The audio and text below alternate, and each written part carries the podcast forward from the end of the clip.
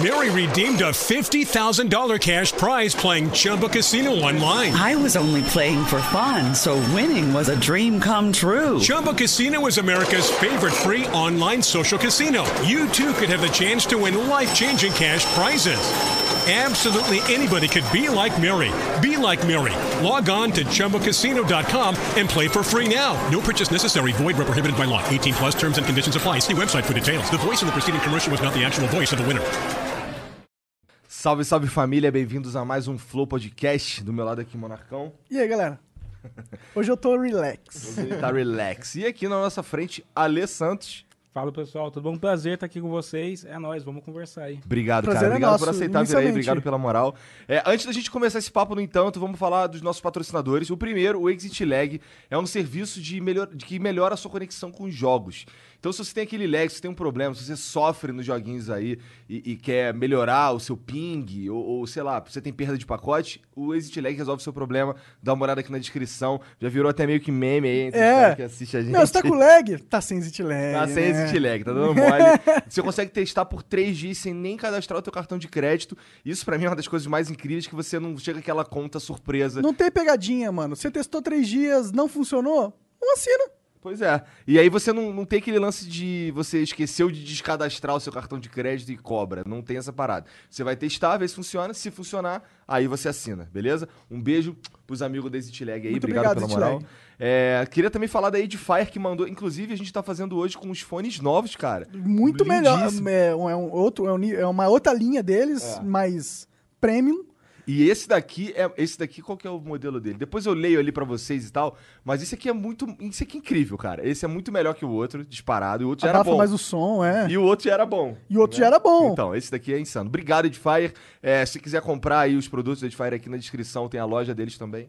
Que custa a. Que, na verdade, que com o cupom FLOW Podcast. Não é só Flow. Só Flow. Só Flow. O cupom FLOW, você tem 5% de desconto. Exato. E ajuda a gente, porque parte dessa grana vem pra gente também. Não, não vou falar quanto, mas parte dessa grana vem pra gente.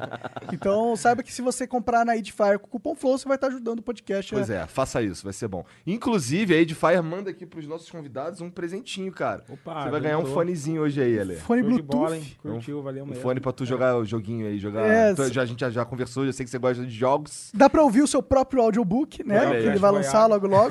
Clash Royale, eu sou. É, eu chamo de crack Royale, na real, porque é pouco viciante o jogo. pouquinho, só um pouquinho. É, outra coisa, queria mandar um beijo pros apoiadores aí também, as pe- pessoas físicas que nos apoiam no Apoia-se. Tá aqui na descrição lá, o, o- como funciona. Na verdade, tem o link pro site do Apoia-se que tá lá descrito bonitinho o que, que é o É nosso 20 reais programa. todo mês e em troca a gente continua. É, é basicamente isso. E, E, e tá- que em breve vai ter uma parada nova pra galera do Apoia. Verdade, ó, a gente novas tá conversando com o cara pra fazer uma loja pra gente.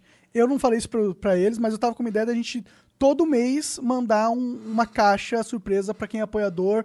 Até a gente talvez aumente a grana, né? Porque a caixa vai ser bem gos- Não, legal. o Monark é maneiro, tá ligado? Ele tem as ideias, antes de discutir com todo mundo, ele solta assim, a gente nem sabe Não, mas eu não, eu não tô falando que vai acontecer. Eu tô Você falando que é acabou uma de falar ideia. que vai acontecer, cara. Eu gostaria que acontecesse, acho que seria legal. Então, ó, já fica esperto, hein? Deve acontecer esse bagulho aí que eu não tava nem sabendo. A gente ainda precisa montar a loja e tal, né? Mas a gente quer. É que a gente tem. Hoje o nosso programa de apoio no Apoia-se não, não dá nada em troca. Ah, o cara pode ouvir ao vivo no Discord. É. Tá ligado? Ele é pode o ouvir mais ao vivo que qualquer um. Pode desligar o celular, não precisa ficar vendo no YouTube. Se ele quiser só ouvir, ele consegue ouvir ao vivo. Mas eu acho legal que a gente dá alguma coisa todo mês no futuro. E acho que também seria legal se a gente fizesse festas. Só Tá, jogando essa então, ideia. eu aí. também acho, mas aí a gente precisa discutir isso porque nada é de graça, né? É, e nada tá feito ainda. É. Não prometemos nada. Temos também aí o, o link pro Cortes do Flow aqui na descrição, que é o melhor canal de corte do todo o planeta, de todos os planos existenciais. Já passou o existem. flow em views mensais. Papai do céu assiste o corte do Flow, tá ligado? É, e não se esqueça, 20 reais no superchat você vai ter a sua pergunta lida no final da live. Respondida se for uma resposta, se for algo a ser respondido, né? Não, é não precisa ser necessariamente uma pergunta, pode ser- você pode pedir um salve pro Alê, por exemplo. É, ou mandar um abraço aí pro seu pai, né? Tem muita É, gente vendo pai, aqui no tipo, Flow. Pra, pra minha mãe, pro meu pai, especialmente pra você. Exato. Né? Faltou alguma coisa, Jean? Cara, não, só um salve pra galera do, dos subs da Twitch. Verdade, os né? amigos sub da Twitch aí, muito obrigado pela moral de sempre Em também. breve novidades, hein, pra galera da Twitch. Obviamente, estamos acontecendo simultaneamente nos dois. Se você tá assistindo no YouTube, saiba que a gente tá na Twitch também e o chat lá é muito melhor. Muito melhor. Muito melhor. E o Ale aqui, fala aí, Ale, tudo bom, cara? Cara, Ale, fala pra gente um pouco, quem é tu, cara? Mano, eu sou a- o Ale Santos, eu sou conhecido como o cronista dos negros no Twitter, porque em 2018 eu comecei a fazer algumas threads. Caralho, foi em 2018, foi quando eu te conheci. Então eu te conheci bem no Foi, começo, foi no provavelmente. começo. É, a gente, foi, a gente entrou em contato com você logo no começo, quando você estourou, né? Foi bem explosivo, porque muita gente me conheceu de uma só vez ali em 2018, porque o Twitter tem esse lance de, de te jogar ali pra fora. Então, eu comecei a fazer algumas threads contando histórias do povo negro e aí a parada, tipo, evoluiu muito. Hoje, as minhas threads viraram um livro, que é o Rastro de Resistência. Eu escrevi, colaborei com o Intercept Brasil, com a Vice Brasil, tem texto meu na Vice, na revista super interessante, em vários lugares aí. É, trabalhei com muita gente legal, Eric Klominski, que é meu parceiro também. Eu tô por aí, produzindo livros e, e muito conteúdo. Uma parada interessante do teu, do teu Twitter é que tu hitou, por assim dizer, várias vezes. Sim. E continua irritando. Hoje mesmo, tu Mas o que, eu, o que eu quero dizer com isso é. Tem gente que irrita e some. Nem, nem, ganha- nem ganha seguidor, nem nada. Você não, você funcionou no Twitter. Então, né? eu fiquei muito desesperado a primeira vez que eu ritei por Ah. conta disso. Porque imagina, eu tô lá em casa sozinho, ninguém me ouve, ninguém me lê. E de repente, uma, uma thread minha que é a do Leopoldo, o rei que colonizou o Congo e matou 10 milhões de congoleses lá, é, caralho. irritou Caralho. durante. Então, irritou durante 48 horas. Foi a primeira vez que eu coloquei meu celular ali no, no, no mudo pra não ouvir isso. E depois eu desesperei, falei, caralho, isso vai, isso vai acabar, eu tenho que continuar fazendo mais e tal. Mas eu acho que depois chegou uma maturidade e entender que as pessoas gostam mesmo da minha escrita. Que tu tem um conteúdo interessante que tá chamando a atenção, E independente jeito do momento, escrever né? que É, funciona. e tem, o meu jeito de escrever funciona, se conecta com as pessoas. Hoje mesmo, esse ano, eu não- ainda não fiz uma thread, mas eu quero fazer. E aí, como eu estou escrevendo em outros lugares, acabo não produzindo muito pro Twitter. E ocasionalmente eu faço uma thread aí que dá um hit legal. Mas o Twitter foi a tua porta pra fazer o que você tá fazendo hoje, ou não? Sim, total Twitter foi, a né? minha porta. de- Quando tu bombou, você chegou em vários programas de TV. Eu lembro que eu Foi. assisti alguns, né? Eu assim. fui no, eu fui no Provoca do Marcelo Tais, foi bem legal. Fiquei desesperado também que todo mundo, pô, derruba o Marcelo Tais no soco. Todo mundo bota a pilha quando vai em algum lugar. Por Botava... quê? O pessoal não gosta do Marcelo Não, Tais? diz- não gostava do Marcelo Tais, Eu não. achei que ele era tudo super da pra esquerda, vir ele. aqui também. A galera, tipo, fora do Twitter é isso. Você fala que vai em algum lugar, daí vem um monte de gente. Pô, não vai não, os caras são Botaram pilha pra vir no Flow? Botaram, Pra botaram. você? Porra, é, pois é, porque eu tava te falando antes, gente tem uma fama de reaça, tá Então, ligado? tá ligado? Eu quero que os reaça se foda, cara. Tá ligado? Eu não entro nessa. Mas eu- eu- hoje eu lido melhor com isso. Quando eu fui no Morning Show também, me botaram uma pilha violenta, assim, cara. E, na verdade, o Morning Show foi a primeira vez que eu, que eu vi que existia um perigo real ali.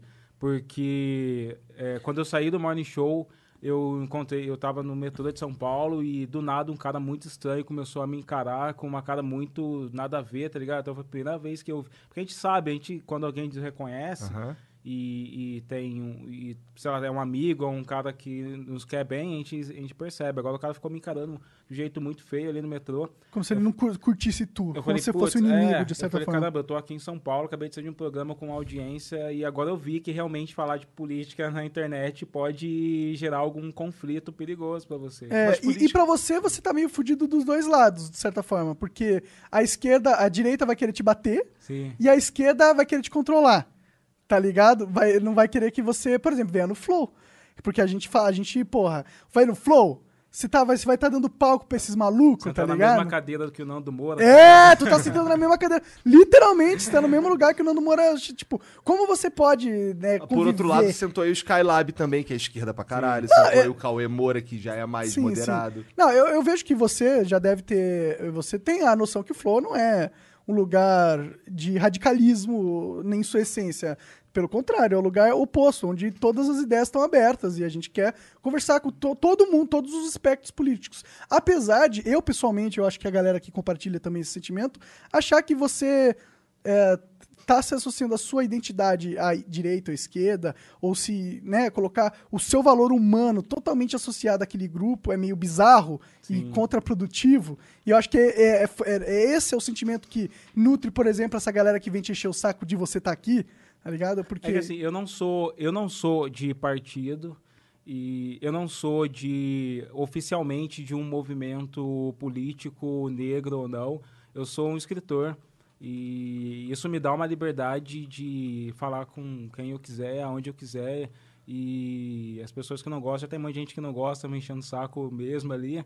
É, eu acho que as escolhas que eu tenho feito têm sido legais. Eu fui no Morning Show, foi muito bacana, porque muita gente depois, fora dessa bolha, veio me falar, putz, nunca pensei que um cara ali de esquerda poderia, pudesse conversar dessa maneira e tal. Porra, E- mas eu acho que essa é a ideia da parada. Tipo, por que, que os caras não querem que você fale? Eles que, deviam querer o oposto, que você tivesse mais voz e que pessoas que, do, que como você tivessem ainda mais voz em todos os lugares. É que eu entendo que gera muitas. é, a internet tem muitas emoções. Então, quando você traz um cara tipo como o Mamãe Falei, credo, que maluco aqui, Aham. é, isso gera uma emoção muito intensa para quem não tá do lado dele, assim. E, e não só no espectro político, mas quando ele fala de cultura, fala de coisas que quem compartilha daquela cultura é, se emociona, fica com raiva, com ódio e tal. É, é natural, eu não posso tirar o direito das pessoas ter, é, se enraivecerem com algumas coisas também. Eu sou um cara que tenta entender, eu acho que o meu papel, eu, Alessandro, eh, tem esse papel de conversar, mas é, é natural que outras pessoas não queiram e eu não tiro o direito delas também de não querer conversar. É, natu- é natural, mas é positivo. É positivo a esquerda se. Ou e a direita também, porque a direita faz isso também. Se colocar dentro do bunker ideológico deles e tratar tudo que é fora desse bunker ideológico como um inimigo, como uma ameaça. Né? Isso é acho que a meio, história será que é vai positivo dizer- isso? Eu acho que a história vai dizer da positividade de alguma coisa ou não, né? Eu também compartilho da ideia de que a gente não eh, deva ser totalmente complacente com pessoas que não são que, que, não, que, que não são abertas à discussão, assim, cara. Mas conversar com. É, mas não claro, ser ab- eu claro. concordo. É, bom. Pessoas que não são abertas à discussão, pra mim, são pessoas que precisam evoluir. Sim. Sabe? Por isso, essa é a minha grande crítica, na real. Porque, eu- assim, eu entendo que as pessoas que abrem lá o, o nosso canal, por exemplo, só um exemplo. O cara abre o nosso canal lá e vê que, que a gente só conseguiu conversar. Quer dizer, só não, mas em maioria, a gente só conversou com os caras de direita ou de reaça, etc. Cara, é, esse, eu entendo que as pessoas têm uma, uma, uma ideia do, do que. Pô, mas aí se ele não clicar e assistir, ou, ou ouvir, ou, ou até o cara. A gente às vezes a gente enfrenta problemas, às vezes, com pessoas que são de esquerda e falam de ide- ideias de esquerda, pra falar assim de uma maneira geral, e que, sei lá, piram também, sabe? Só que, cara, isso é, isso é muito negativo porque o, o diálogo é onde a gente evolui, eu acho. Eu acredito no diálogo, na teoria crítica, na gente sempre estar criticando os nossos próprios modelos e as, próprias, as nossas próprias narrativas. Mas é isso, isso é uma crença muito minha, assim. Eu, eu entendo que alguns grupos, eu estou falando isso dos dois lados, tenham as suas, ah, seus valores indefensáveis que eles não querem abrir mão. Eu acho que é, é na- da natureza humana a gente ter esses, esses pontos. Eh, eu não julgo porque eu acho que isso não vai acabar, sabe? Não vai acabar esse lance de alguns grupos falar, ah, eu não vou abrir mão porque isso aqui é meu e, e eu preciso valorizar isso para minha cultura. Então, eu, eu só faço a minha parte e Eu não tô tento disposto a, a abrir a minha mente pra considerar. É um pouco de empatia também que falta na galera, né? Tipo, É que essa palavra, tipo, ela, é, ela cai para um, Um- uma discussão política que daí o pessoal da direita, ah, empatia não existe, o pessoal da esquerda... a, a pessoa da direita fala que empatia não existe. É, eles odeiam empatia porque tem um grupo que usa muito a palavra empatia para defender tudo, né? É, é porque as pessoas confundem o que é empatia, né? Sim. As pessoas colocam empatia como se fosse um sentimento puramente benigno e que do sentido de eu uso a empatia pra ajudar os outros, tá Sim. ligado? Quando na verdade a empatia é muito mais uma ferramenta de entendimento do universo do que qualquer outra coisa. A empatia te permite de você se colocar numa outra posição que não é a sua pra entender as dinâmicas que afetam essa posição. E aí permite você ter um conhecimento maior do que tá acontecendo fora da sua bolha uma, pessoal, individual. Sim. E, mas isso não quer dizer que é bom. Tipo, Hitler com certeza era muito empático. Né? Ele, ele com certeza entendia a- o sentimento do judeu. Ele entendia e odiava, tá ligado? Mas ele entendia. Sem empatia, Hitler, por exemplo, não teria chegado onde ele chegou. Ou qualquer hum, pessoa muito cruel, ou ela é a pessoa da empatia pra efetuar as crueldades. Eu acho que a simpatia funciona com imaginários, coleti imaginários coletivos de grupos determinados, né? Hitler tinha muita empatia com aquelas pessoas que compartilhavam os valores dele, né? O, esse conceito de imaginário coletivo vem do Jung, que é o Gustav Jung, é o pai da psiquiatria analítica e tal. E eu só acho que ele eh, não que ele não errou, não que ele errou, mas ele não compreendeu que o imaginário ele não é universal. tá? As pessoas geralmente elas acham que todos devem ser iguais e pensar igual, quando o imaginário do Nordeste é diferente do imaginário do Sudeste, quando não só o imaginário, mas a, a culinária, a cultura. Então eu Até a acredito que exista, é, existam imaginários é, de povos que são que podem ser compartilhados dentro daquela região, dentro daquela etnia, dentro daquela cultura. Eu não acredito nesse imaginário unificado assim. Mas você acredita que existe uma linha que unifica todos nós? Existe um, um imaginário coletivo de que, que todo ser humano compartilha, de certa forma. Hum, Eu, eu vejo, por exemplo, existe uma regra humana de se agir aonde você. em qualquer lugar no mundo, tá ligado? Por exemplo, qualquer lugar no mundo é errado matar.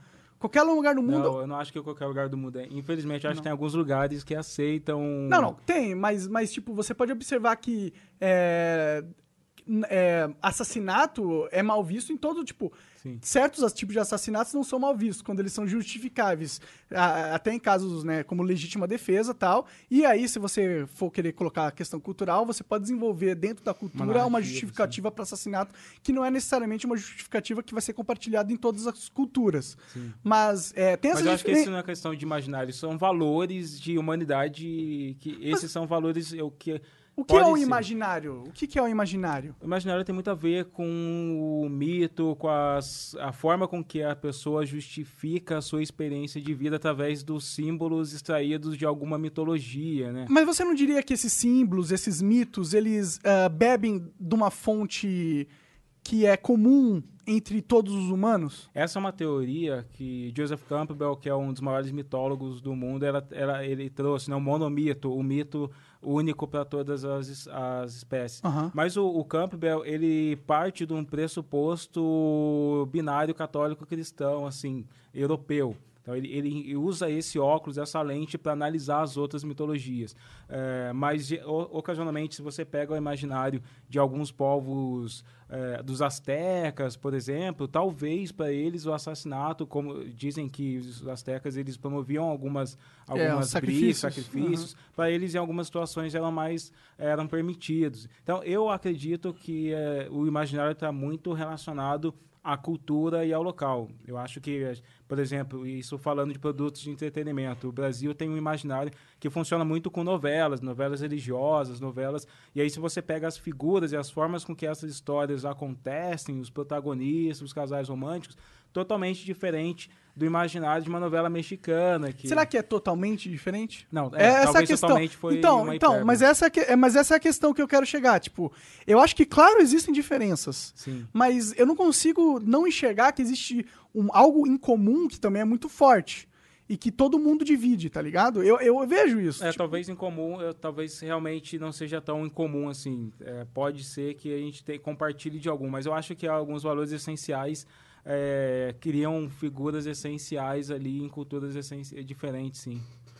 Como assim? Não entendi direito. Eu acho que algumas culturas, é, por exemplo, o- uma das maiores críticas que acontece no pensamento decolonial é que o, o pensamento é, cristão ele é binário, né? Ele estipulou tipo céu, inferno, bem, mal e, e coisas que são é, divisões que são inconciliáveis, né? Na- na- no cristianismo, o Lúcifer nunca vai ser conciliado, né? E esse tipo de coisa não acontece, por exemplo, em algumas tradições africanas, que e, e também em algumas tradições asiáticas, japonesas, que o ser o seu indivíduo, ele pode ser tanto bem quanto mal e por isso você não vai julgar de uma maneira tão ferrenha o mal ou você não vai esperar um bem tão santificado Mas acho que assim. isso também tá no cristianismo, de certa forma, né?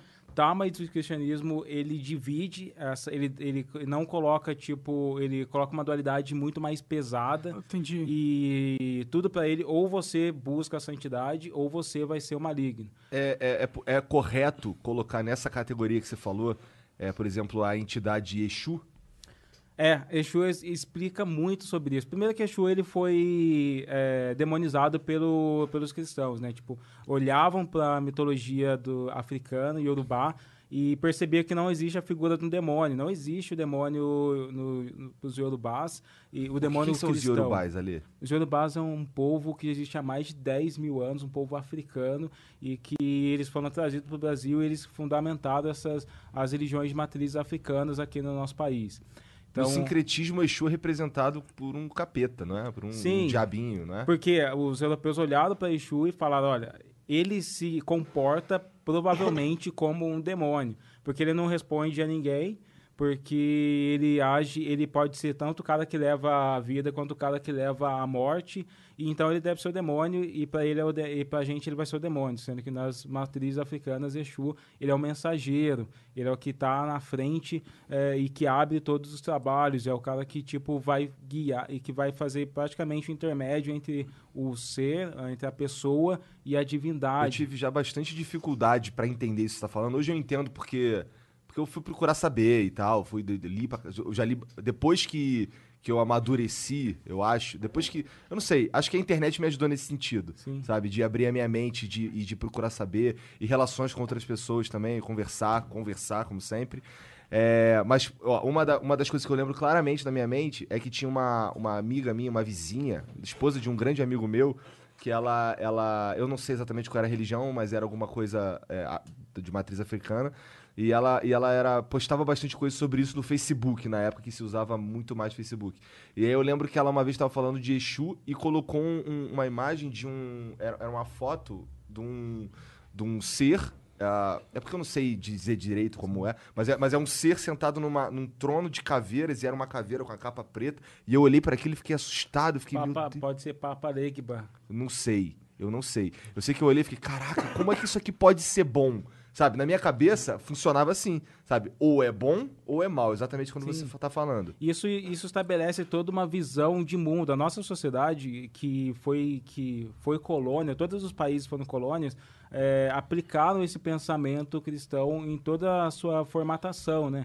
E, e por isso é difícil para a gente olhar para outras, é, para outros povos, para outras culturas e tentar entender. Imagina um mundo é, baseado no pensamento iorubá. Ele muito diferente do pensamento cristão que vai querer julgar, vai querer punir, vai querer criminalizar, né? Tipo, o pensamento católico ele é muito é, baseado em culpa, então ele culpabiliza a pessoa, você tem que entender sua culpa, você tem que... Eu, eu digo isso porque eu fui católico durante quase 20 e tantos anos da minha vida, minha avó foi da pastoral da criança, é, eu, eu toquei na igreja, então eu entendo que é muito baseado em, em você sentir uma culpa. Então você pega, por exemplo, um povo lá de, de uma cidade, uma região chamada Natal, na África, e é um povo que ele entende que quando você comete o mal, é porque você está doente, porque o mal não é orgânico na sua, na sua espécie, na sua Ele não, é ele não é total. Você É. não é totalmente mal. Então, quando. eh, não, ele- é, e quando, na verdade, você organicamente é bom e o mal é uma doença que infectou a sua existência. Entendi. Então, esse povo, quando você comete alguma coisa na,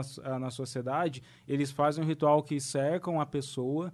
E aí, esse ritual, eles ficam contando sobre, lembrando sobre como aquela, aquele cara que fez alguma coisa ruim, é, é é, ele era bom.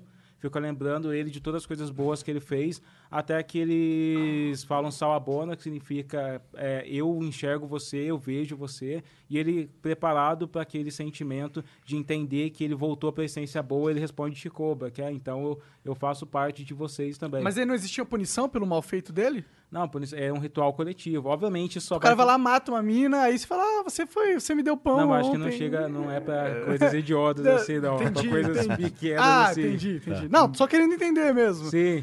Porque, tipo, é, é- Eu acho que o mundo ele é um pouco binário, se a gente for parar pra. Tipo, o mundo é também muito complexo. Ele é binário porque ele mas foi ele é binário- colonizado. Não, não, não. É, saindo da questão sociológica da parada, mas pra, olhando pra questão física. Você vai ver a energia, tem energia positiva e negativa. Você vai ver é, o, tem o calor e tem o frio. Tá ligado? O, o- o Mas tem coisas entre também. Tem, tem, mas existem dois polos. Mas isso é, pra você ver, isso é muito interessante, porque isso tem a ver com o imaginário moderno é, baseado na ciência, né? Porque o imaginário antigo é, geralmente distribuía o mundo em três, porque é manhã, tarde, noite. Então você tinha várias deusas, inclusive da Europa, da, dos celtas, que tinha uma versão jovem, é, é, adulta e velha. Então a- tem, o três é um número que, tipo, há milênios já está na sociedade. Sim, o Pai, é o. Filho e o Espírito Santo também, né? Exato. É, não, com certeza, eu, eu entendo. Ah, eu só digo isso de uma questão que, tipo, eu acredito muito nessa, nessa parada da dualidade universal, de verdade. pra- É uma coisa que me guia, que me, que me ajuda a navegar neste mundo, sabendo que isso é um, é um princípio universal, que sempre vai existir uma dualidade, entendeu? Por isso que, quando você fala que a Igreja Católica é, meio que trabalha nesse sistema, eu, eu entendo talvez o porquê eles trabalhem. Talvez faça um sentido científico. E, e esse, mas esse pensamento dualista, binário, ele acaba é, criando outras binaridades, como o lance do, da civilização e do selvagem. Claro. Ele acaba criando também o lance do eu e do outro, e o outro sempre é o ruim, o outro sempre é o... O, o ser humano ele, ele, ele consegue enxergar muito facilmente os dois polos extremos, mas não tão facilmente o que há entre eles, né? É, e eu acho que essa facilidade de percepção acaba eh, direcionando a nossa sociedade para ter esse tipo de um, um comportamento eh, talvez um pouco cego, talvez um pouco ignorante, e talvez também um pouco dualístico nesse sentido de eh, tipo, ah, pô, a igreja me diz que existe o bem e o mal, então só existe o bem e o mal, mas aí não é necessariamente culpa da filosofia cristã, ou talvez Não, seja culpa do, do- da, de como a sociedade interpreta essa filosofia na modernidade. É um pensamento que só se reproduz é, com povos europeus cristãos. Então, como- Nunca teve um- esse negócio da dualidade em outras Não, os outros, culturas? outros povos, eles... é, geralmente três é um número sagrado para os egípcios, e em África também você não tem só céu e, e, Talvez e esse- terra, mas Uhum. é céu, espírito e terra. Então você tem uma cosmovisão que compreende outras filosofias. Então, como é muito natural que seja padrão do, no- do nosso mundo ser baseado e ser construído, fundamentado com as filosofias europeias. Então, isso Que, é uma... que foi quem colonizou todo mundo, quem Isso. ganhou, né? A É, guerra. então, por isso que quando Quem você guerra vai enxergar uma outra filosofia, e eu digo isso porque eu também, às vezes, tenho dificuldade de entender outras filosofias, porque eu fui criado no sistema cristão é, da colônia. Então, quando, para entender, para ler, tipo, mitologias iorubás, entender, pô, peraí, quer dizer que isso não é nem bem nem mal, quer dizer que isso não é nem dia, nem... E quer dizer que esse pensamento é, talvez não promoveria uma colonização, porque o pensamento colonial ele é o pensamento de eu preciso é, vencer para existir. A vitória da colonização ela só existe pela derrota da, total daquele outro povo. Sim, e a colonização é muito mais motivada por é, objetivos não altruísticos do que ao Sim, contrário. É sim. mais uma questão de agregação de poder à sua civilização. É, e, e- e necessariamente esse pensamento colonial, então tem várias. A discussão del-colonial, que é a discussão sobre como a gente é, tira o pensamento, olha para outras filosofias, começou a chegar aqui no nosso, ah, na América Latina na década de 90. Tem, tem um professor que é o Bonaventura de Santos Souza, professor da Faculdade de Coimbra de Portugal, que ele inventou, ele criou e cunhou esse termo chamado epistemicídio, que é a morte de outros conhecimentos. É, principalmente porque a gente tem um conhecimento muito padrão, que é muito dominante e que fundamenta e que ele está tão enraizado que ele já criou outros pensamentos ali. Entendi. Ah, eu, eu, eu, pessoalmente, quando você fala isso, acredito que é muito verdade.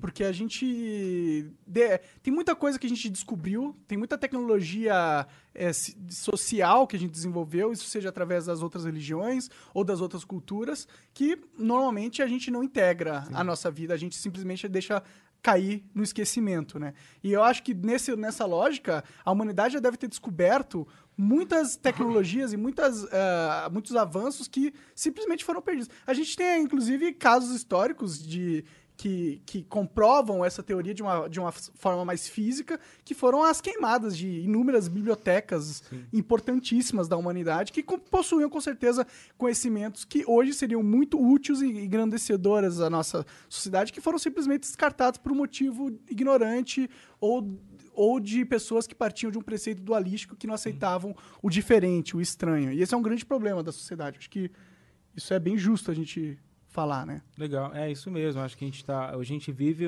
a percepção de que eh, existe um, um, um modus operandi natural, mas o que foi naturalizado é esse esse pensamento, essas filosofias eh, europeias, inclusive, e é por isso que muitos movimentos negros, e, e não estou falando só brasileiros, mas em momentos históricos da nossa sociedade, negam os direitos humanos, negam a humanidade. Porque quando você vai ver o, humanismo, que foi essa ideologia lá da época do Renascimento da- e tal, é o, o humanismo cunhado a partir da experiência de vida europeia.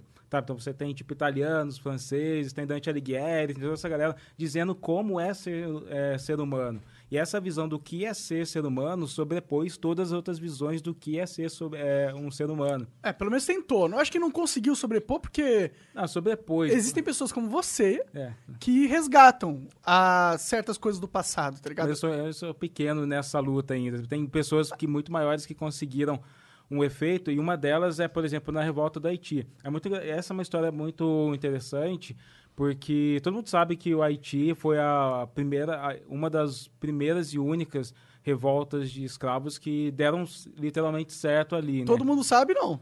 É, Poucas eu- eu- pessoas eu- sabem, é, cara. é. Tá, Poucas então pessoas eu sabem. vou contar. Tipo, o que Conte. aconteceu é que lá no Haiti, eh, eles conseguiram, os escravos se juntaram, então você tinha eh, embebidos por esse movimentos e, eh, franceses de liberdade, algumas pessoas que tinham tinha castas lá também, uma hierarquia de pessoas negras mestiças que tinham certa liberdade e elas começaram a ler coisas francesas e falar de liberdade, falar de iluminismo, e falar, pô, como assim iluminismo num país que, que era, tipo, tava escravizando? Tipo, é meio uma hipocrisia, né? É, e aí você tinha várias revoltas de com líderes voodoos lá, porque a escravidão no Haiti, ela era muito brutal como a brasileira, tipo, eles tinham uma Era mais brutal que a brasileira ou era igualmente brutal? igualmente brutal. E eles tinham um índice de mortalidade exorbitante. Quanto que era, você sabe?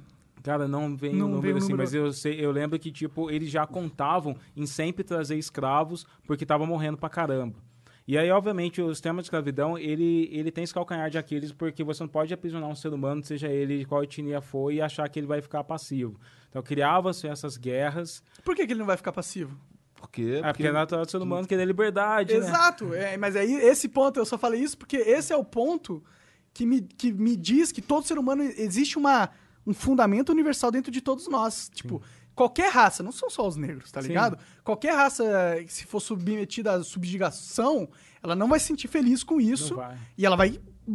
Uma hora ou outra ela vai se rebelar, tá ligado? Vai, totalmente. Dadas as condições. E isso me informa que dentro de nós tem uma divindade, tá ligado? E é essa divindade que, pro- pro- que nos dá essa. Mano, você não vai me subjugar. Eu tenho o meu valor, eu sinto o meu valor, tá ligado? E por isso que eu acho que a gente- é, é perigoso a gente só achar. E não tô falando que você fala isso, mas tem muita gente que pensa assim: que toda a estrutura de como os seres humanos funcionam é baseada total e unicamente na, no eh, consenso social vigente da época. E eu acho que é um erro a gente ver dessa forma, tá ligado? É um erro a gente ignorar que, apesar de qualquer tecnologia social ou cultural que a gente desenvolvesse, ela vai ser aplicada a uma, a uma página em branco e aquilo que vai decidir que essa, o que essa página em branco vai se tornar. Eu discordo disso. Eu acho que essa tecnologia cultural social é desenvolvida, mas ela é aplicada a um algoritmo divino, que é o como o ser humano funciona, como ele comporta, como ele evoluiu para entender o mundo. E essa evolução de entendimento de mundo, ela é compartilhada entre todos os seres humanos até certo ponto, né, ne- nesse sentido. Mas continua falando do, do. Haiti. Então, aí o Haiti acontece que é, eles conseguem uma grande revolução quando os negros, que eram as mestiças, eles perceberam que a França não ia dar liberdade, eles tentaram ir nos tribunais da França querer os mesmos direitos que as pessoas brancas não conseguiram. Foi quando eles abraçaram todos os líderes voodoos que estavam acontecendo e eles conseguiram a liberdade completa para o Haiti. E, e, infelizmente essa liberdade completa significa que eles exterminaram todos os brancos da- do Haiti. Eles mataram em uma semana, tipo, 5 mil pessoas e foram matando todo mundo ali. É, é, é entendível. Se É. 5 mil pessoas estão escravizando um milhão, Sim. o que, que é 5 mil para um milhão de pessoas? Liberdade de um milhão. Eu mataria esses 5 mil também com um sorriso no rosto. E aí, foi, aí vem uma parte Se muito... eu fosse parte de um milhão, tá ligado? Aí vem uma parte muito importante, porque o Haiti sofreu é, penalizações comerciais. O Haiti era uma das, ah, das colônias potências. mais ricas de Caralho. toda a história de todas as, as colonizações. E, obviamente, nenhum outro país eh, que quis comprar a cana da- do Haiti. E ele ainda teve que pagar, tipo, uma multa, se não me engano, para a França durante várias décadas. E é por isso que ele acabou se tornando um país tão pobre assim. Mas tem uma outra coisa que é emblemática na Revolução do Haiti, é que quando eles fizeram a Constituição deles, é a única Constituição pós-revolução no mundo que é antirracista. E todas as, as constituições di- dizem somos todos iguais, mas não criminalizam o racismo. A Revolução do Haiti foi a única que falou, a partir de hoje, todas as pessoas aqui nesse país são chamadas de negros. Porque para é, negar esse é, esse universalização, essa universalização do ser branco europeu. Então, a primeira que falou, não, a gente não vai, a gente vai partir de um outro pressuposto, de um outro ponto de vista. Aqui todo mundo é negro, mesmo se você tiver branco, você vai ser chamado de negro aqui nesse país. Estavam criando a sua outra é, É filosofia. meio que aquela história do pêndulo, né? Sim. Vai pra um lado muito forte, quando volta pro outro lado também volta muito forte, né? Porque não é positivo isso, ninguém, não é todo mundo negro, tá É, ligado? Então, então, eu acho que hoje em dia lá a grande Diminu- mudou, configuração, mudou. a grande configuração é negra. Ah, assim, é? Não, sim, mas lá ainda a regra é essa, tipo, eu nasci lá, sou branco, eu sou negro. Não, não. né, Eu acho que isso Ah. foi uma constituição mais emblemática ali pra- É. É, mais uma coisa filosófica. Entendi. Quando todo mundo diz que todos somos iguais, infelizmente a gente sabe que socialmente a gente não é igual. Mas é que todo mundo nunca é igual, nunca vai ser igual. Mas sabe? Porque a gente não nasce nessa, igual, nessa tá ligado? porcaria, né, cara?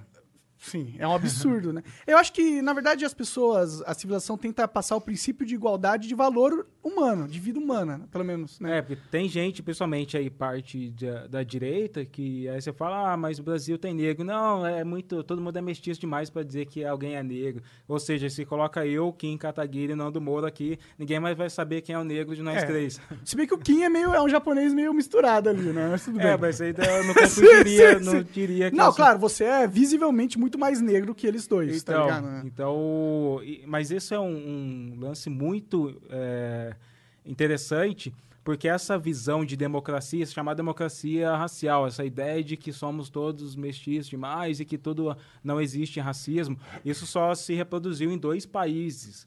é, na- história da humanidade. O primeiro país é o Brasil, né, que veio com a direita e com os militares que tentaram implantar e patrocinar essas ideias.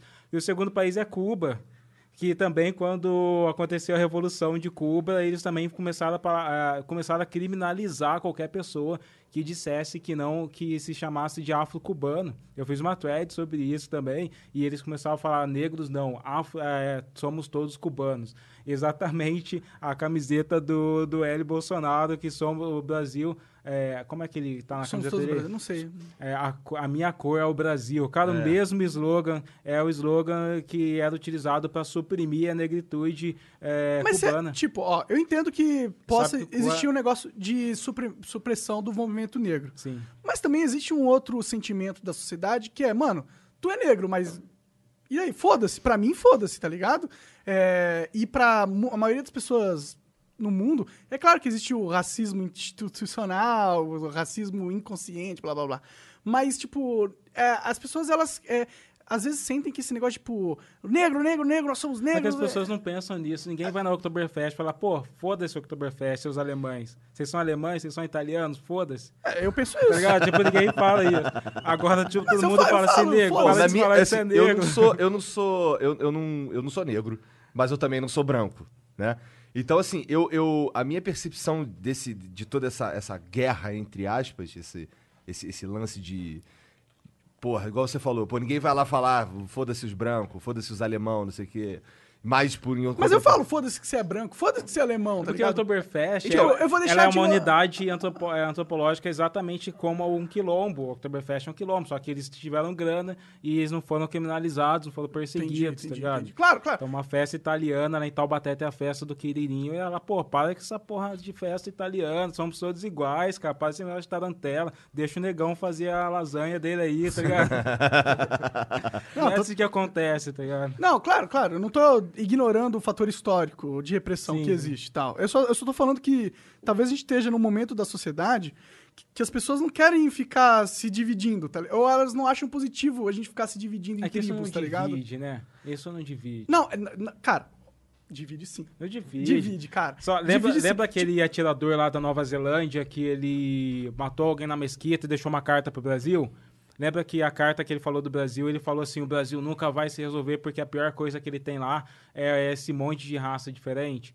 Cara, quem tem medo de... Não, tipo, mas ele tá tentando dividir, tá ligado? Não. Ele tá tentando dividir, mas o meu ponto é que, por mais que as pessoas tentem dividir, não divide. Você é um ser humano igual eu, você é tipo. É, em teoria, você é um irmão pra mim, porque nós a gente funciona do mesmo jeito, a gente tá na sociedade. Você quer ter filho, criar sua filha, ganhar dinheiro, eu quero a mesma coisa, eu sou seu aliado nesse sentido.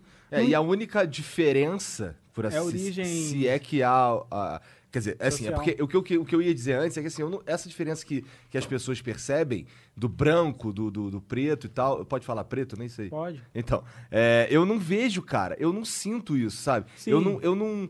e- Eu, eu, eu, eu sei, eu sei que a sociedade sente isso, mas o que eu quero dizer é, eu, co- como eu cresci, onde eu cresci, do jeito que eu cresci, isso sempre foi. Isso era só. Era tipo assim, ele é cabeçudo, ele é gordo, ele é branco e ele é preto. É que tá o ligado? racismo, então, ele não é um sentimento. Você não acorda falando, nossa, tô racista hoje, sabe? Nossa, não tô gostando de preto hoje, sabe? Ele é uma estrutura. Ele é, ele é uma estrutura de pensamento imaginário. Eu tava mostrando pro Monark antes alguns livros de eh, teóricos racistas do Brasil que defendiam abertamente que o negro era inferior. Esses caras, eles fundamentaram e criaram a nossa sociedade, criaram as nossas estruturas. Então, por exemplo, a mortalidade de negros no Rio de Janeiro até o ano de 1930 era, era algo tipo de 60 para 100. Então, de cada 100 nascimentos, 60 negros morriam. Caralho. É, e entre os brancos era 20 para 100. É, Também era uma sociedade praticamente rural, mas tinha uma mortalidade É, alta. muita gente morria porque muita gente os- morria, de Mas os jeito. negros eram Entendi. muito maiores. Entendi. E eles chamavam isso de seleção natural. E o que acontecia com. O- Porque eles não queriam negros lá. Eles, ele, o, é, o Raimundo Nina Rodrigues dizia que os negros estavam morrendo, vamos deixar, vamos trazer imigrante. E o que acontecia? Trazia esse imigrante, criava-se associações ítalo-brasileiras, os associações sírio-libanesas, e davam suporte básico, sabe? Tipo o que o SUS faz, eles davam. Ah, você vai ter dentista, você vai ter, você vai ter um os trabalho. E os negros não tinham isso. Caralho. Então a mortalidade era muito grande e o acesso ao emprego era muito grande. Então é, tem uma tendência a que pessoas de famílias italianas, mesmo branco, pobre, mestiço, é, geralmente vem de uma família que já tinha uma casa pequenininha ou que era dono de uma padaria, isso em 1930, 1940. Enquanto os negros não, estavam na sarjeta, estavam sendo criminalizados com lei da vadiagem, estavam sendo... Então o racismo é isso, sabe? É esse sistema estrutural que, que solidificou as nossas diferenças. Isso, obviamente, não vai sentir. E como o Brasil ele é um país muito desigual economicamente também. O Darcy Ribeiro falava muito sobre isso. A gente tem esses dois problemas. Tem a desigualdade econômica verdadeira, porque o Brasil é um país onde quase ninguém eh, vira bilionário, né? Tipo, um É. país que dificulta muito isso. E que, além disso, e tem essa desigualdade de raça. Só que a desigualdade econômica, ela camufla, ela deixa tudo numa nuvem. Então, a, de onde eu venho, do interior, tem muitos brancos pobres também. E a, a- questão é que o fenômeno racismo deve ser isolado e que ele deve ser entendido para ser eliminado também. Isso não exclui o fato de eu também ter que apoiar a pobreza de pessoas brancas. E só coloca tipo as coisas nos lugares diferentes, né? Eu vou isolar um fenômeno social e vou falar como que eu vou acabar com esse fenômeno que foi criado pelo Estado. Né? O Estado Não, não foi criado pelo Estado, cara. Foi, Estado brasileiro. Ele, Estado não, ele, brasileiro. foi, ele foi criado por pessoas através do Estado. É, isso é. Foi criado por É, pessoas. tipo, foi o Estado que decidiu. O que decidiu foi o, o imaginário vigente da época que usou a ferramenta estatal. Tipo, a culpa não é. O Estado é uma merda, tá? Não tô defendendo o Estado. Mas é que, dá, tipo, não dá pra. comunista, mano.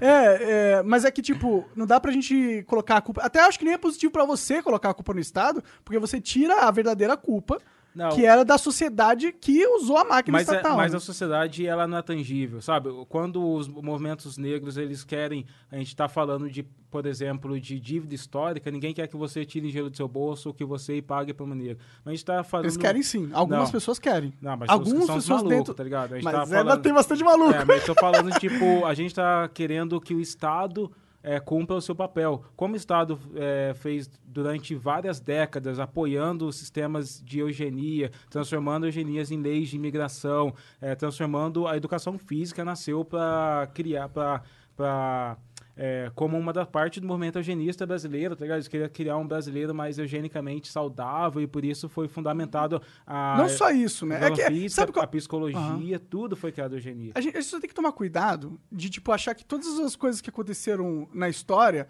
teve é, um motivo puramente ra- é, de racista, tá ligado? Não, mas não teve, isso é específico, né? Claro, não, não. É que, tipo, claro, eles iam. A gente tava num processo da civilização que escolas eram a nova tecnologia do momento. Sim. Eles iam criar escolas. Só que uma sociedade que tem um imaginário racista vão criar escolas que propagam esse imaginário. Que estava na Constituição, e uma das Constituições brasileiras, não lembro se é década de 30, 40, que era o papel da escola propagar a educação eugênica. Isso está em Constituição. Não, não, eu entendo, eu entendo. Então, tipo, Não, é, é- é, tipo, eu tô falando que esse é um dos elementos da escola. Não Sim. é o fator que é, regeu todo, o, todo a instituição É que, escolar. por sorte, a escola brasileira sempre foi uma porcaria. Naquela época, ninguém Até hoje, nada, né? cara? Eu, eu odeio a escola. Os caras falam que a gente que igual você tá falando, ensina comunismo na escola, não ensina nem Mas, matemática. pô. mas É. aí o que acontece? A gente deve cobrar o Estado. O Estado ele tem um comprometimento, ele gastou, ele investiu após a abolição, ele investiu no mínimo 60, 70 anos, não, 80 anos de um plano de que queria abertamente excluir negros da sociedade. Então você tem um documento da década de 50 falando vou trazer italianos para São Paulo para clarear a raça. Então você pega, tipo, nessas bibliotecas eh, digitais, entra nos jornais da década de 30, 40, você vê saúde da raça, higiene da raça, defesa da raça. Isso tudo que instituições e o Estado fizeram junto. A dívida histórica deve recair sobre essas pessoas. Então é. é E se essas pessoas já morreram? Esse Estado eh, deve cair sobre essa Esse é o problema. É que, sabe, tá, eu, eu entendo, eu entendo, eu entendo, eu entendo e eu, e eu concordo com você pra caralho que tem uma dívida histórica e que. é, o problema é de quem é essa dívida, tá ligado? Do É essa Estado, dívida. cara, mas é que o Estado, Estado. mano, mano. É que o Estado é o uma Estado parada. que trabalhou 80 anos para te eliminar não vai poder, durante 80 anos, te dar alguns benefícios? É que, tipo, o problema é o, é, é o Estado é dizer quem que ganha o benefício e quem não ganha. Esse pra mim é, tipo... Mas eles de uma- disseram isso durante 80 anos. Mas eles estavam errados. E a gente vai errar do outro lado, tá não, a ligado? gente vai corrigir os erros. Não vai, a gente vai errar do outro lado, Não tá vai. ligado? Essa é a parada que eu sinto. É, tipo, a não- você não corrige o, o- o erro fudendo o branco de agora, tá não, mas ligado? quem tá falando de foder o Mas você branco? vai fuder o branco Não de agora, vai. porque se você usar a máquina estatal de uma, com uma lente racial, tipo, aquele dinheiro que entrou ali, tá ligado? É, não é pra ser usado numa lógica racial, é pra ser usado numa lógica humana de Não, todo mas mundo lógica igual, do- Por acho. exemplo, o, Tipo, segundo o criar uma Sebrae... lei que, que identifica uma raça e dá um benefício pra ela, eu acho que é, pode ser é, positivo a curto prazo, mas a longo prazo mas é muito, é muito só- é maléfico, só- tá Mas ligado? é só a curto prazo, porque... Mas não é só a curto prazo, porque, porque, a por partir exemplo, do, que o do momento que você Sebrae- coloca no Estado, o Estado vai agobrar aquilo, vai crescer aquilo, é o Estado Não, faz. por exemplo, o Sebrae identificou que a maior parte dos microempresários brasileiros são negros. Legal. Então, isso, isso é uma parte que não tem acesso ao crédito. Então, eu não estou falando aqui para você criar uma lei que vai tirar dinheiro, crédito de pessoas brancas e, e distribuir. Eu não estou falando, não é uma Mas seria legal uma lei que, que desse crédito a todos os pobres, Sim. não só os pobres negros, tá ligado? Sim, Esse também. é o meu ponto. Não, nesse caso do Sebrae, é, e talvez a raça é, possa não fazer sentido, mas isso é uma hipótese. Aham. Tá, então, é, eu não estou falando que o Estado deve compensar, deve tirar de um lado e colocar no outro, mas criar condições, já que o Estado criou condições e ele deu subsídio, a primeira lei de cotas foi para dar, é, dar terra para é, pra imigrantes europeus. Que, tipo, eles até falavam assim, ó, pega essa terra, produz nela, quando começar a dar dinheiro, você me paga. E essas foram as condições. Então, será que o Estado não pode agora, de repente, olhar a estatística? Eu não, eu não quero nem tipo, que cobre o passado. Cobrar o passado é, é, é ridículo. Não. Até porque as pessoas que fizeram aquilo morreram. Isso, então, cobrar o passado é não ridículo, coloque mas... no, no filho ah, os pecados dos pais, né? Tem Mas você assim. pode pegar a estatística de hoje. Pega hoje uma estatística. Quem as pessoas negras estão ganhando três, é, uma mulher negra que chega a ganhar seis vezes menos. Entende isso?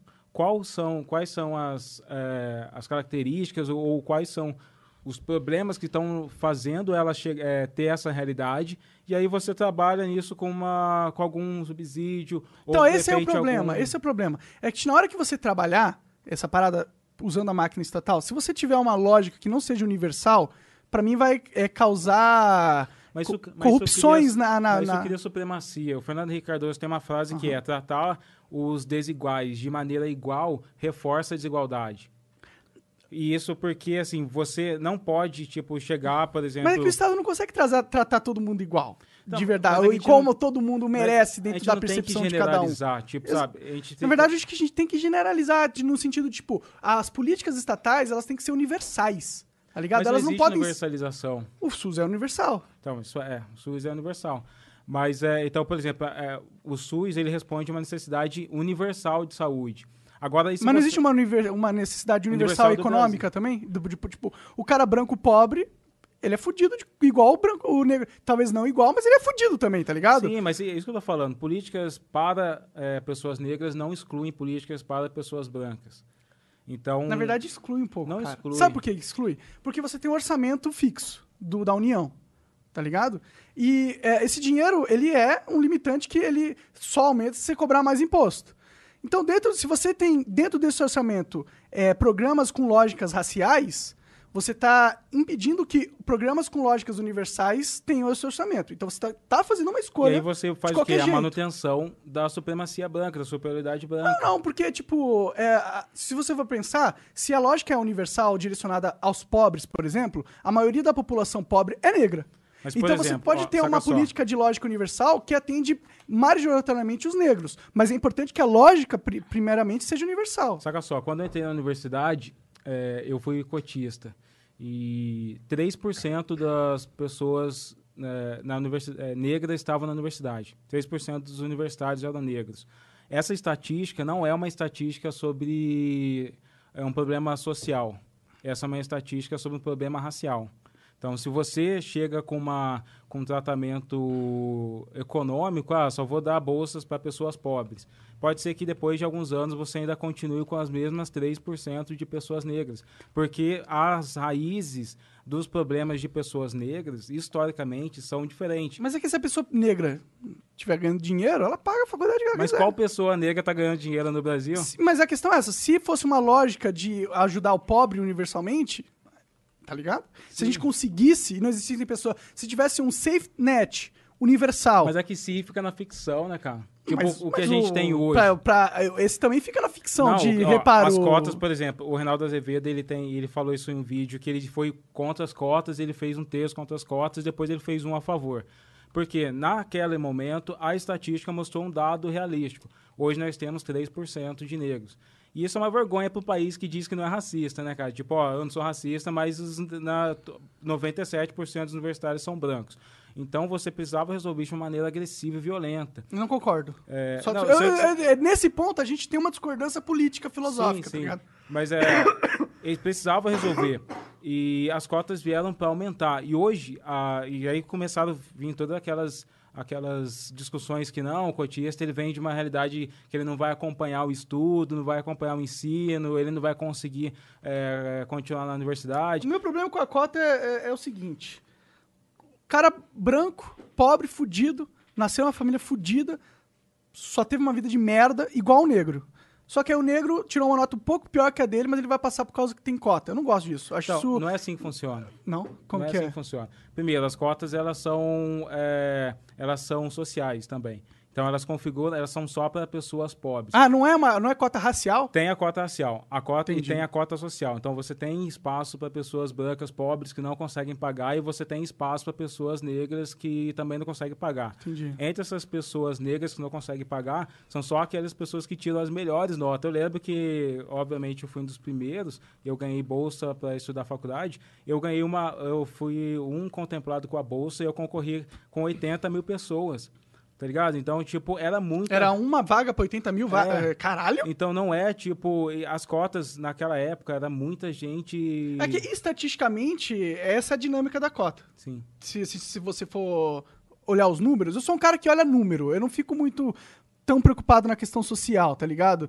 Tipo, eu sei que ela é importante e tal, mas pra mim cada valor, cada vida humana é tem o mesmo valor eh, pra mim, tá ligado? Eu não acho que só porque vo- você é negro sua vida vale mais que um branco ou vice-versa. Não, mas isso pra ninguém acha que deve valer mais ou menos mesmo. Sim, isso é um sim. pressuposto que tenta conectar, tipo, um fenótipo, uma biologia.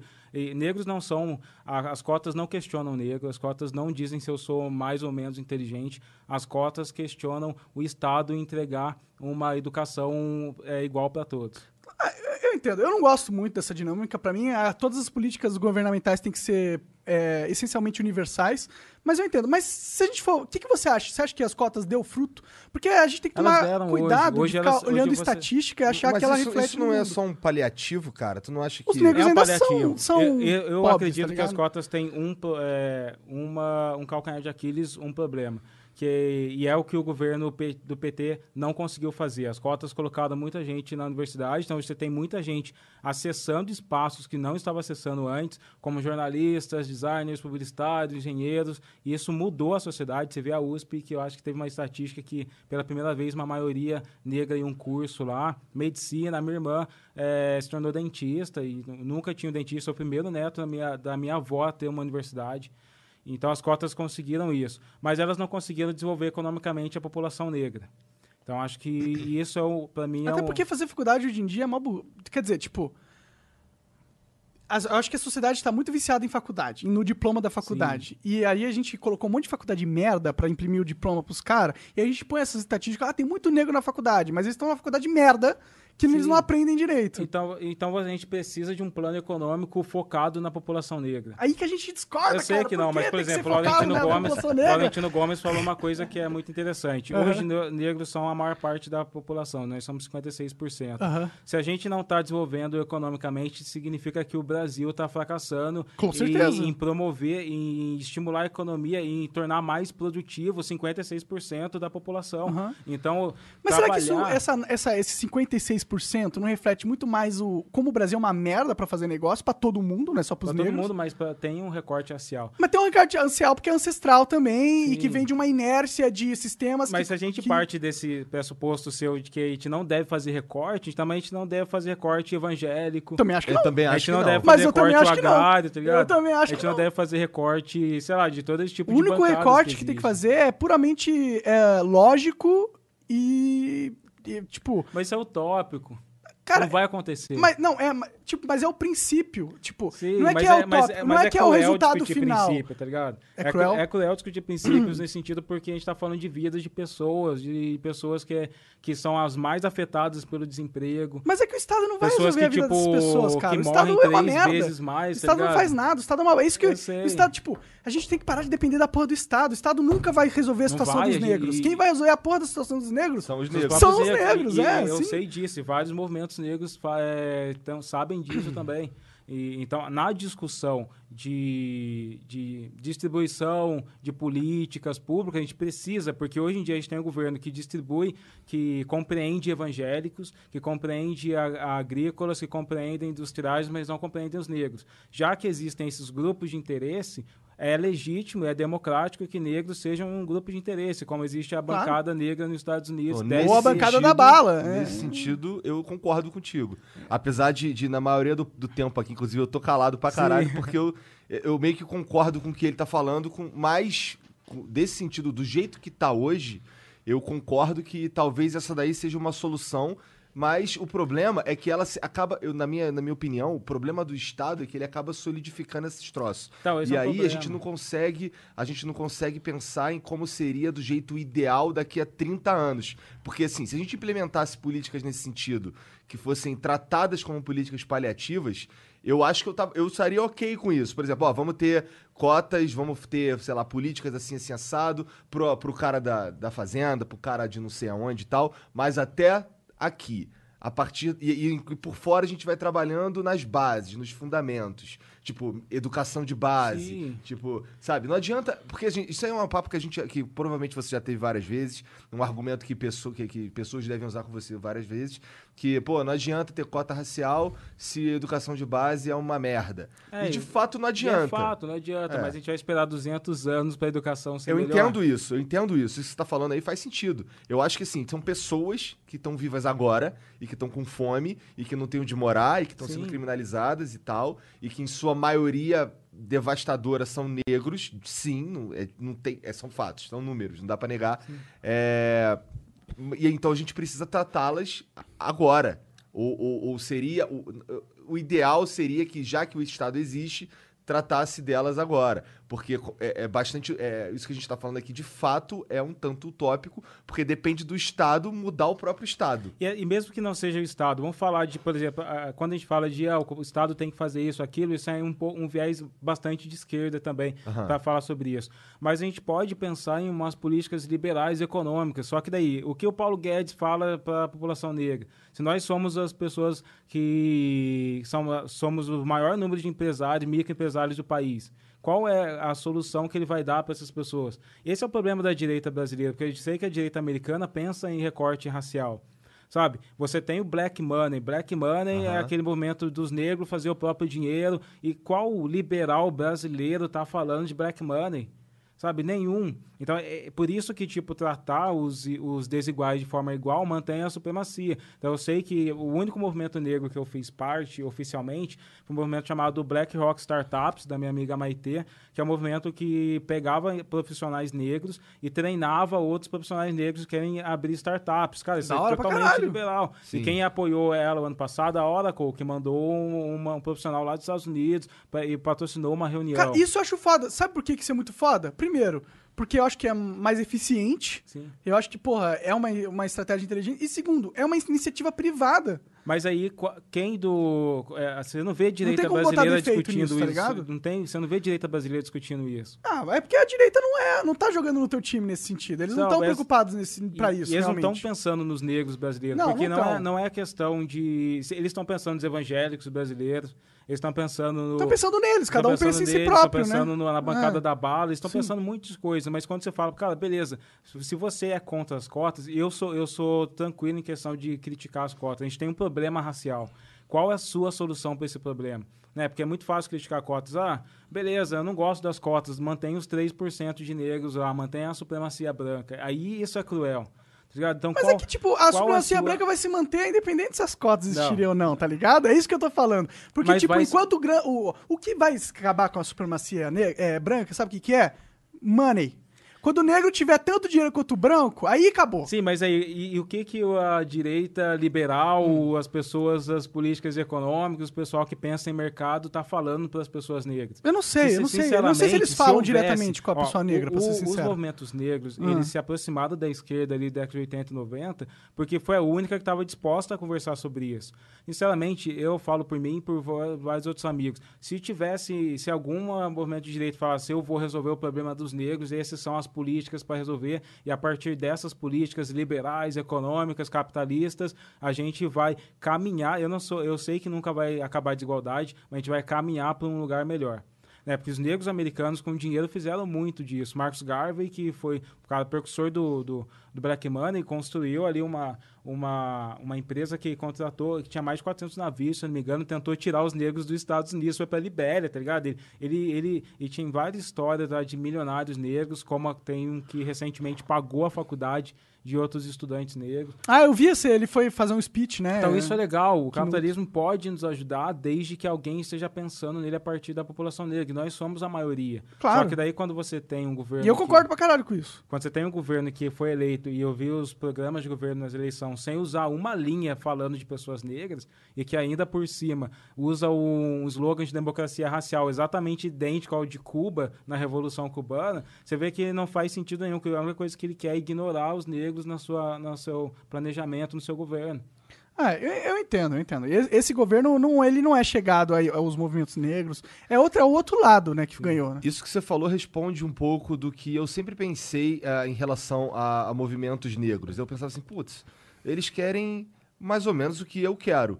Só que por que será que eles estão se alinhando? Por que, que eles estão se juntando com as pessoas que, que, que, sei lá, da esquerda? Por que, que eles não se alinham de um jeito mais livre? Porque assim, eu, eu, eu, eu gosto de liberdade. Sim. É, é disso que eu gosto, sabe? Eu não gosto de ter o, o, o papai Estado mandando em mim e tal. Então, isso que você acabou de falar responde uma pergunta que eu tinha, que era por que, que eles foram para a esquerda? É porque a esquerda falou para eles que ali eles tinham uma casa. Se fosse, o, se fosse algum outro espectro político, para colocar da maneira geral, teria ido para lá também. Antes da, da 1990, não, antes de 1930, eh, movimentos negros eram até monarquistas, tá ligado? Se tinha a Nova Frente Negra Brasileira, se tinha negros até integralistas ali na Nova Frente Negra Brasileira, monarquistas, Caralho. tinha liberais. Se- A gente não deve esquecer que, que os abolicionistas eram liberais. Né, Joaquim Nabuco e André Rebouças, eles eram liberais, alguns monarquistas. Então essa discussão, não, ah, o negro ele tá, ele é uma discussão suprapartidária, uma discussão que deve ser resolvida aquém da esquerda e da direita. Concordo Mas pra caralho com o que falou. aconteceu é que depois, a, com o governo militar eles abraçaram essa ideologia de democracia racial, tipo, ó, somos todos iguais e não existe diferença aqui. Essa democracia é muito engraçada essa história porque depois da Segunda Guerra Mundial, ah, entidades como a Unesco começou a procurar no mundo modelo de sociedade para reproduzir. Falou assim, nossa, esse lance de Hitler foi muito foda e vamos tentar encontrar um país que funciona. O Brasil vendia a ideia de democracia racial. Nossa, todos iguais aqui, pode vir que não vai ter diferença nenhuma. A Unesco começou a, a bancar estudos aqui no país. Isso foi daí de onde sai, eh, nasceu o polo uspiano de, de sociologia, Roger Batiste, Floresta Fernandes, Fernando Henrique Cardoso. E quando eles começaram a estudar essa igualdade, a democracia caiu por terra. Porque, cara, não tem como, as estatísticas estão mostrando. Vocês falam que é todo mundo igual, mas no final das contas não é.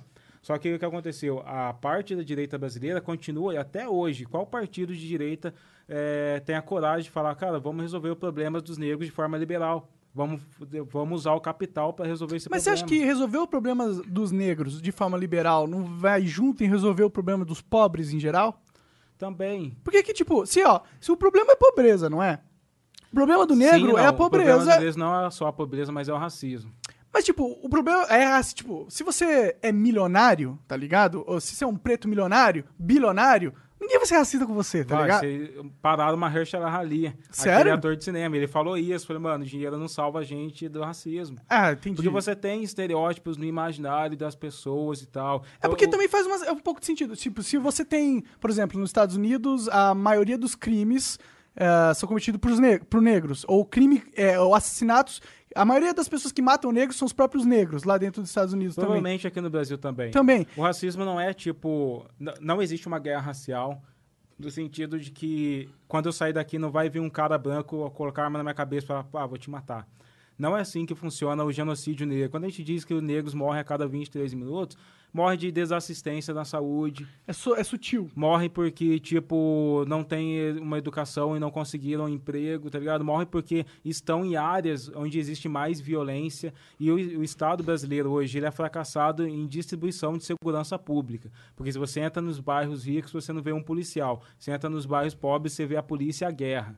Então, ou seja, existe Quando uma... vê polícia, né? É, existe uma distribuição de segurança. Tipo, favela do Rio de Janeiro não existe mais Estado. Tem lugar que eles não podem entrar, mano. a Então, polícia assim, não entra. Isso é o quê? É um fracasso do Estado em promover uma igualdade. Não tem uma igualdade. Fracasso do Estado em tudo, né? Não tem uma No é igualdade em tudo, né? pública. Aí Você pega o índice do PISA lá de educação, e onde o Brasil está em 66, se não me engano, de educação de escolas públicas, mas as escolas de pessoas ricas estão entre os 10 principais países. Ou seja, novamente uma desigualdade ali, cara. Então não adianta, porque eu sei que o pessoal na internet fica, ah, esse papo de desigualdade é coisa de comunista. Não é, cara, é realista. Então como que você vai resolver isso através do capital? Eu sei que talvez aconteça algumas possibilidades disso. Eu não sou um cara fechado para isso. Sou um cara que qualquer pessoa que chegar eu tenha a solução para as pessoas negras, talvez eu defenda. Mas seria que existe isso? Nos Estados Unidos existe. Mas você, não, não. Existe, existe a solução mágica pra Ó, todos os nos negros? Estados Unidos existem mais de 200 bancos só de pessoas negras ali. E a questão não é que o dinheiro não deve ser segregado. O dinheiro. É, Não, não tem os que ser donos, segregado. Os donos dos ser- bancos são negros. Ah. E o que acontece quando uma pessoa negra se torna milionária? Ela paga a faculdade para sua comunidade. Sim. Ela constrói uma outra empresa e contrata outras pessoas. Sim, Aí sim. esses problemas do racismo que, que estão no imaginário, que negros não têm network, que negros não conseguem ascender aos Esse jornais. negócio de negro não ter network, tipo, mudou bastante já, né? Ma- Mais ou Hoje em dia a porque- network dos negros são muito forte, porque eles são uma comunidade mais unida, né? É, não, mas isso é em relação aos bancos, porque tem, tem uma pesquisa que saiu do mercado de trabalho sobre isso. O Ah. problema é que quando você vai entrar em algumas eh, profissões, eh, isso tem a ver com esse, a gente chama de racismo estrutural, né? Não quer dizer que eh, eu vou chegar para ser jornalista, alguém vai falar para mim, nossa, Ale, você é negro, eu vou ter que te pagar metade, tá ligado?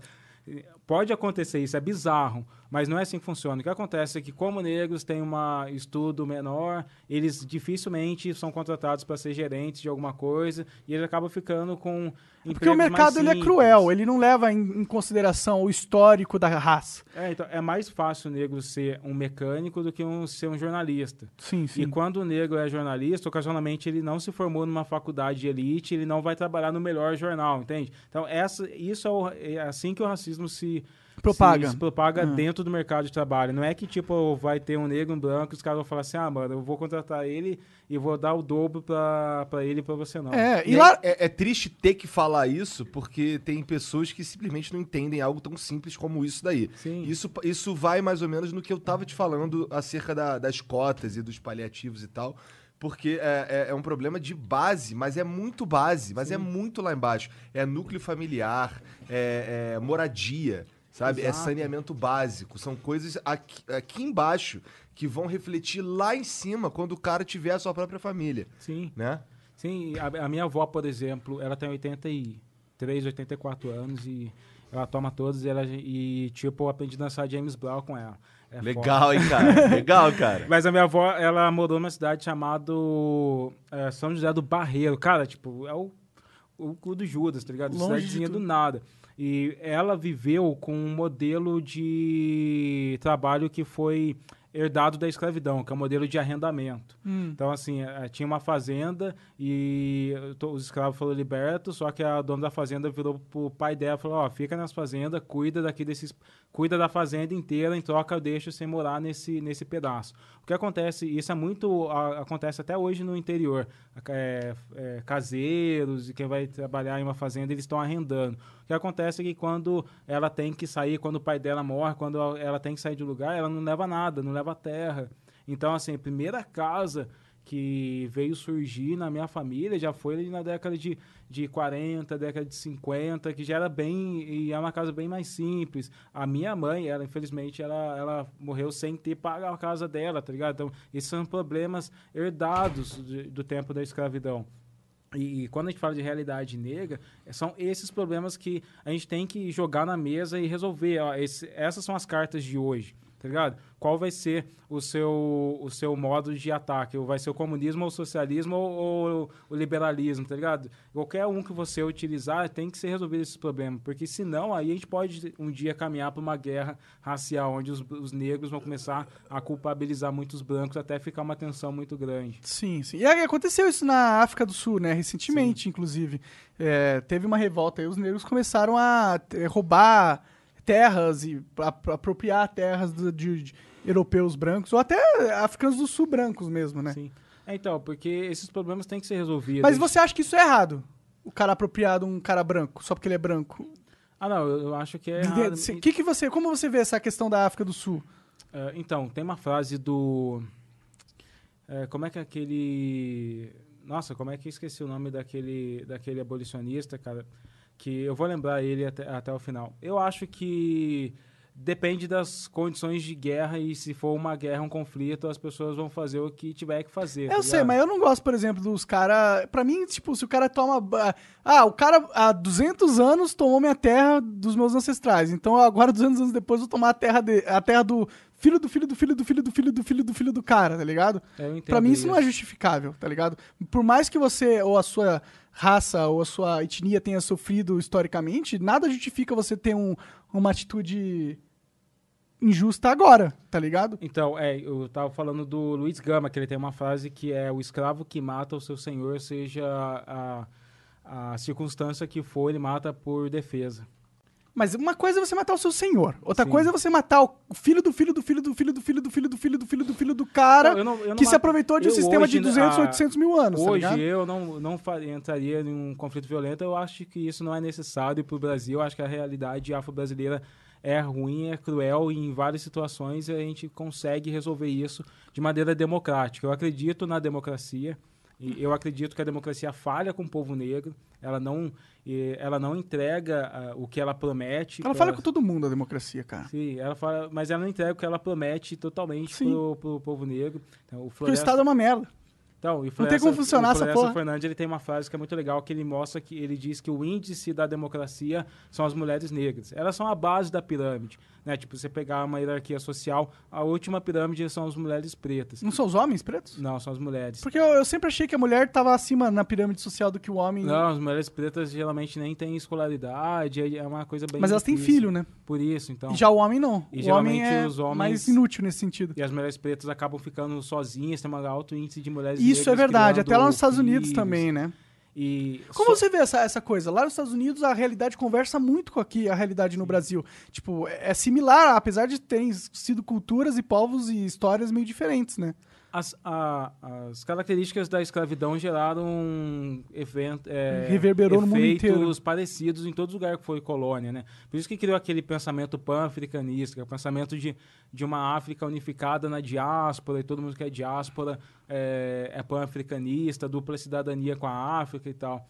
Então, acho que, que é bem parecido mesmo, apesar de lá ser 13%, né? De, e, e mesmo sendo 13% Do que? Lá onde? de negros dos Estados Unidos, Ah, sim. Mesmo sendo 13%, eles têm uma expressão um pouco maior. Existem 200 bancos negros americanos. Existe o BEAT, né, que é o Black Entertainment Television, que é só um canal só pra, de Sim, negros, sim. que faz eventos. Mas será que isso não tem muito mais a ver com o estado da economia deles do que outra coisa? E Porque aqui a- no Brasil tem cinco bancos, ponto. E tem a ver também com o fato de, milhares, quando a 10 mil abolição chegou para os Estados Unidos, Uhum. alguns negros foram ressarcidos. Então, alguns deles receberam dinheiro. Tem vários. Tem um deles que é um capitão da Marinha que resgatou, pegou um barco e resgatou vários marinheiros e ele, aca- e ele recebeu uma fortuna. E com essa fortuna, ele praticamente construiu um bairro e uma, e uma empresa e contratou todo mundo nessa empresa. Que da hora, cara. E aí, tipo, os negros americanos se tornaram milionários. É, muito mais cedo. Eu não sei se tem negro.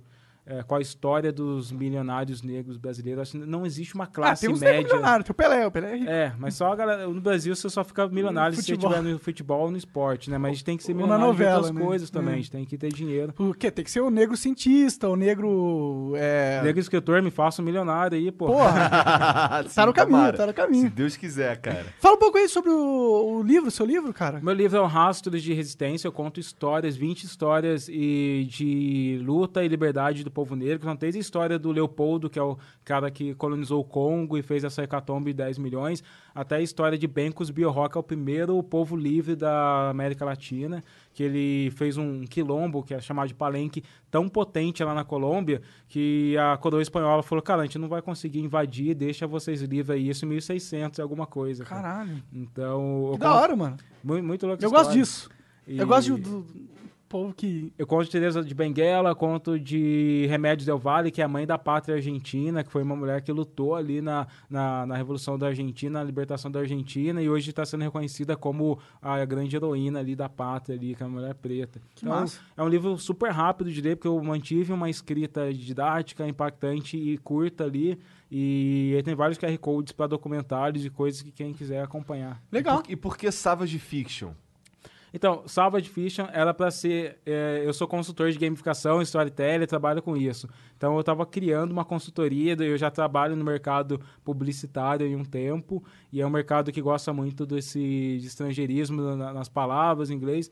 E eu queria trabalhar com ficção, mas uma ficção que tivesse a ver comigo. Eu pensei muito na sonoridade de Pulp Fiction, que eu gosto muito de ficção.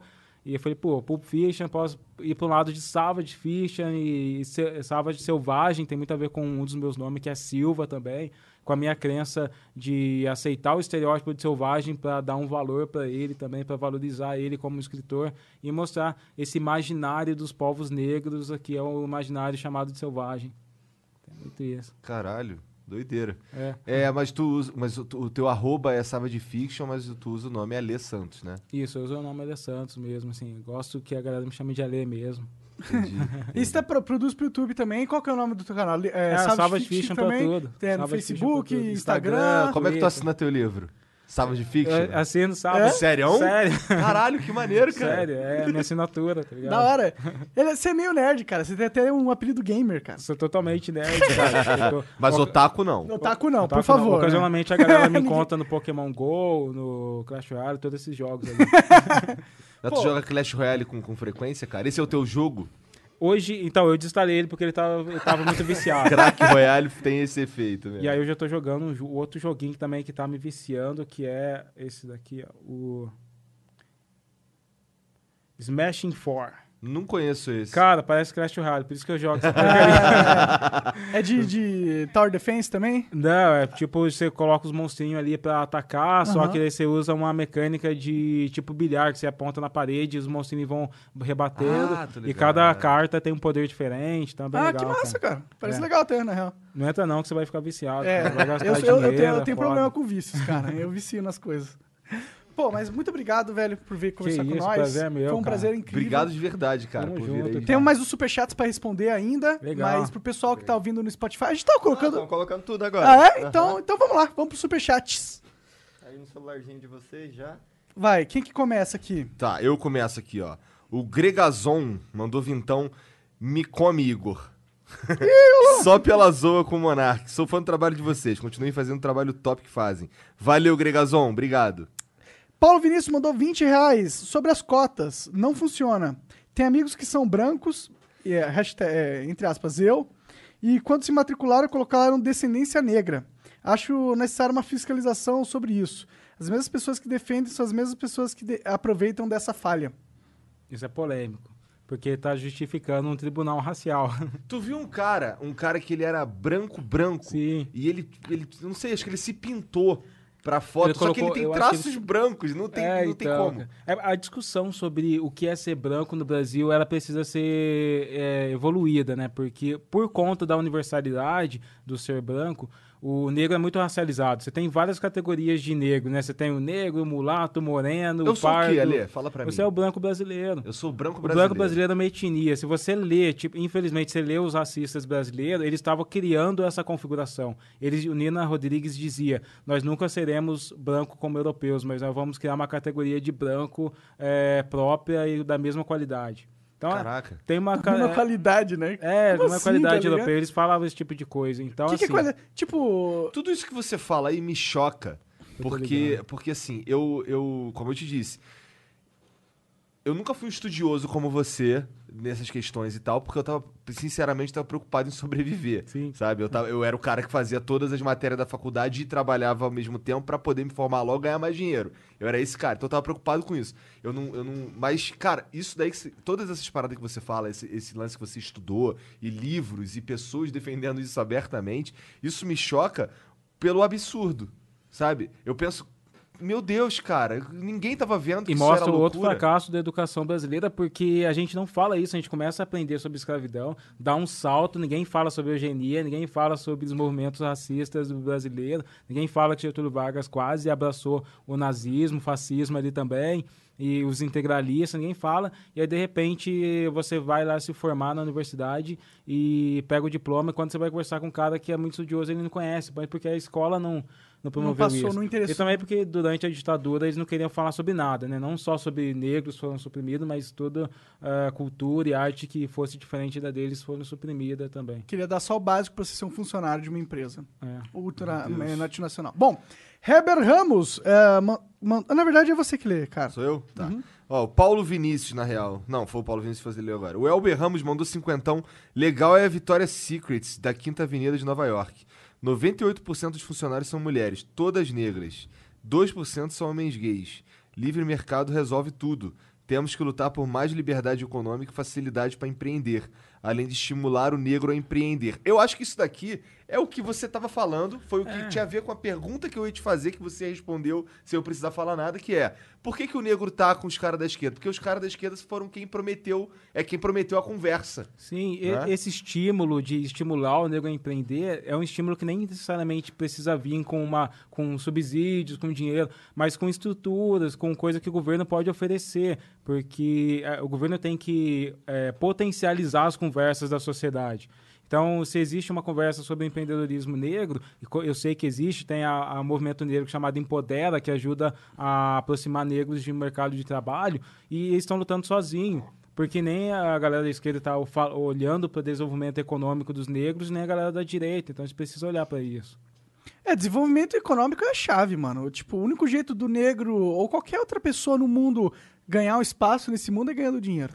É, eu acredito que hoje a próxima revolução para o povo negro brasileiro é o desenvolvimento econômico. É o que o governo do PT não conseguiu deixar para gente. É, o PT ele faz- fazia muito. é, colocava muito band-aid na ferida de vocês, mas realmente não tratava o que tá. o, o mal de verdade, né? É, a, a parte da educação é, foi super bacana, porque inclusive eu sou o fruto dessa, dessa educação. Pelo então, ProUni, nós né? chegamos em lugares que a gente não estava chegando, assumimos uma representatividade simbólica na sociedade, agora a gente precisa assumir uma representatividade econômica, política, social, e isso, de repente, só o desenvolvimento econômico e pode nos apoiar. E isso não vem de cima pra baixo, né? Não, Esse desenvolvimento econômico ele vem de baixo pra cima, na Sim, minha mas opinião. os, os negros no Brasil já são os maiores empreendedores. Existe, Perfeito. Tem Existe, o cara do canal Boom aí, tá mas aí você também. Hum. leu o estudo do Sebrae, existem algumas eh, características de crédito e de Hum. coisas que poderiam facilitar para essa população. Sim. O Ciro fala muito sobre isso, que o Estado, eh, hoje, ele, você tem Estado para rico, que dá subsídio para a indústria, que tira desconto da luz e de coisa do comércio, mas que não apoia uma empresa pequena, que o BNDES não está apoiando, empresa pequena está apoiando empresas gigantescas. tá Esse é o ligado? problema do Estado. O papai Estado escolhe quem vence e quem perde, né? Então, é isso. É. É Monark, só pra deixar claro que o canal Boom não posta vídeo faz dois anos. Mas o cara tá bombando que como empresário, pô. Sim, é o Thiago Fonseca que tá bombando. É, eu esqueci o nome do cara. Thiago Não, Fonseca. É porque já os caras no chat já ficam todo oriçados. É, não, ele tá, ele tá dando várias palestras, ele entrou no mundo business. Full. Business. É, eu tava vendo umas propagandas dele. Entendi. Bom, é isso, galera. Muito obrigado a todo mundo que assistiu o Flow Podcast. Obrigado pela moral, obrigado aos nossos apoiadores aí. Um salve pros caras da Exit Lag. Só pro pra Edifier E pros nossos apoiadores, Twitch, tudo. e pro sub na Twitch, é isso. É isso. Falou.